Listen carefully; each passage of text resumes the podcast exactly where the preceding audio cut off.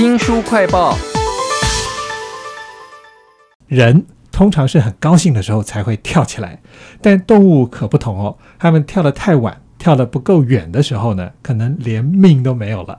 我们要为您介绍一本可以玩又好像在看电影一样的操作纸板拉拉书，书名叫做《是谁在跳呢》。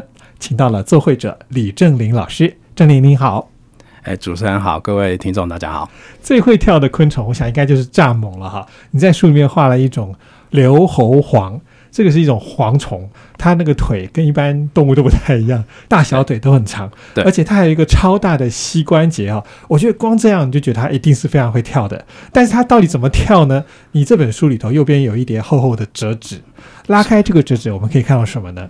这个拉拉书呢，原本的设计是在描述一件事情的时候呢，它可能也会有一些分解的一个过程啊，譬如说植物长大啦，然后蛋孵化啦的一个过程，就想到说，诶，感觉好像可以做成一个动作的那种动画。那我就把它试着这样子设计看看，结果一试发现，哦，效果还可以。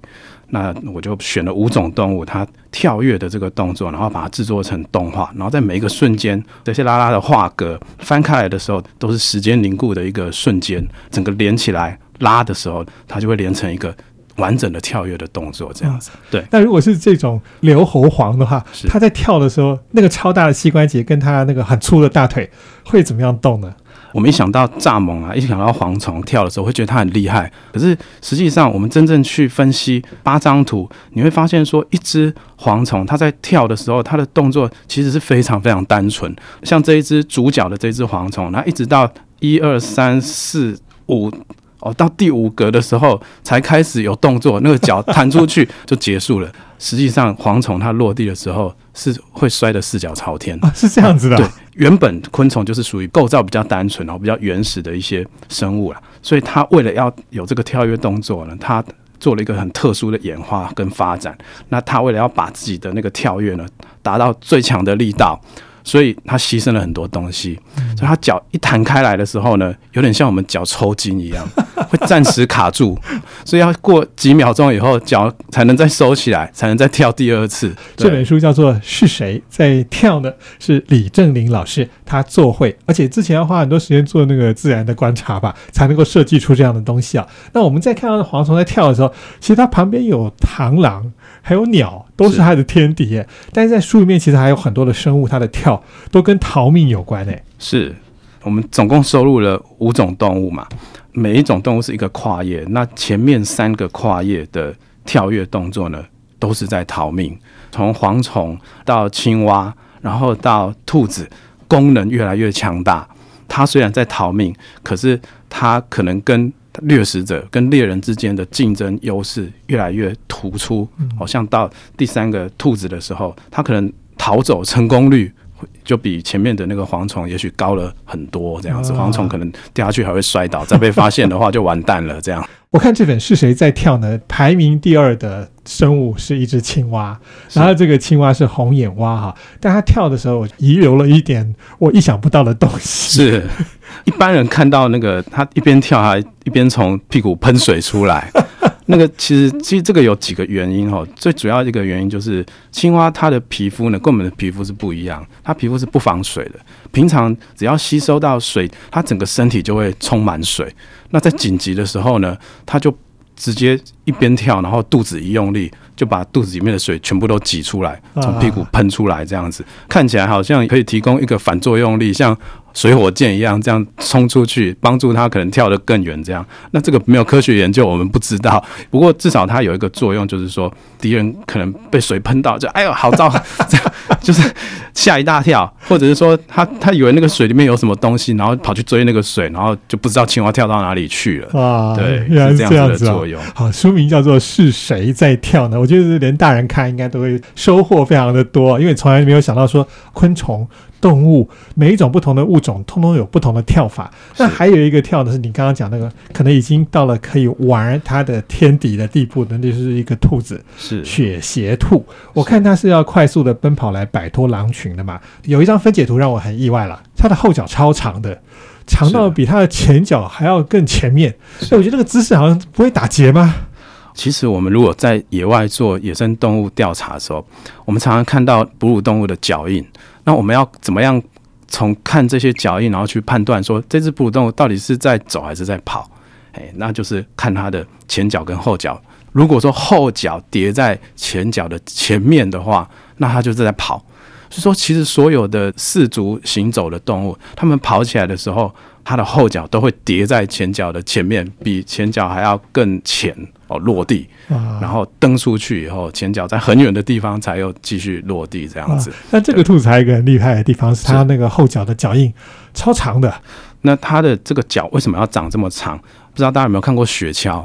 雪橇它的那个面积非常大。面积这么大的后脚掌，它的作用是什么？就是我们看到雪地是由很柔软的雪所形成的嘛。那如果说我们要在雪地上奔跑的话，是不是我们用力往下一蹬的时候，很有可能脚就整个陷到雪里面去？可是如果它的脚掌长得这么大，那相同的蹬的力量呢，分散到很大的脚掌。雪地就不会那么容易陷下去，它就可以帮助它比较灵活的在上面移动。它甚至可以一边跳就一边急转弯，让这个敌人没有办法。预测它到底要跑哪一个方向？我们听李振林老师在介绍这个动作的时候，觉得好像是看一个动画，可实际上我们在玩这本是谁在跳呢？它是个拉拉书，右边有一个可以拉的地方，一拉那个纸片全部都会立起来哈。总共有八张分解图嘛？那我想说这些动物它的跳跃动作，您怎么样把它们画在八张分解图，然后拉起来会看起来好像是动画？应该要花很多的讲究吧？对，其实我找资料的时候已经有一点。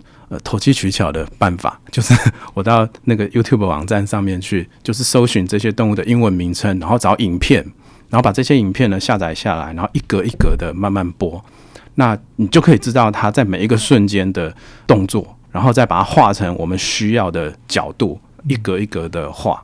那画的时候，我们必须一开始我是把它画在描图纸上面，因为我要看到前一张跟后一张，所以我一边画就要一边。一边前后这样子翻，然后对照说我的动作有没有顺哦。如果说没有顺畅的话，可能就要擦掉重画，或者是换一张描图纸再继续画。那到后来找到一个新的眉彩，就是我干脆直接用宣纸，有一点点半透明，所以可以看到前一张的样子。那这样画起来就比较方便一点。是在一拉以后，按照我们的要求，可以快速的移动。可以让我们看到那完整的动画是真的不简单啊！这本书叫做《是谁在跳呢》？但这个书里面其实还有很多种会跳的动物。那我想你在研究的过程当中，应该收集了更多的动物，应该有一些你很想把它放进来，但是因为篇幅的关系放不进来的吧？对，其实这个世界上以跳跃动作为为它的特色的动物有很多很多。譬如说，非洲的一种草原上的小型的猫科动物叫手猫。手猫它可以垂直跳起来三公尺高的距离，跳到三公尺高要做什么？它要抓那种飞过去的鸟，哦直接它可以直接跳起来捕到空中的飞鸟这样子。那你看多厉害！后来跟编辑部也讨论了一下，就发现说，其实如果我们选一些大家平常没有看过的动物的话，说不定比不上我们用很熟悉的。你一提到。跳，我们就想到呃袋鼠啊、兔子啊这一些很看起来好像很平凡，但是实际上你如果把它的动作一格一格的分解出来，会有新的发现。这也是一种很有趣的态度，就是让大家从很平常、很平凡的事物里面仔细的观察，你就会有不一样的收获。是我们看这本是谁在跳呢？会发现有好多动物在瞬间的。某个姿势是我们想象不到，例如说你画那个袋鼠，是其实用文字描述说它可以跳好几公里去找食物，我觉得这已经很神奇了。但它有有一个分解图是有点像伸出中指人那个感觉，对，这真的很神奇啊。那这本书李正林老师其实还画了虎鲸，那虎鲸的跳跟其他动物的跳都不太一样，因为它是啊在水里面先用力一直游一直游，喷出来啊。这本书有太多丰富的生物的动作。还有知识都值得大家去看看，更何况它可以拉来拉去又可以玩了，非常有趣的一本书。是谁在跳呢？也非常谢谢李正林老师为我们做会了这本书，谢谢您。好，谢谢主持人，谢谢各位听众。新书快报在这里哦，包括了脸书、YouTube、Spotify、Podcast，都欢迎您去下载订阅频道，还要记得帮我们按赞、分享以及留言哦。我是周翔，下次再会。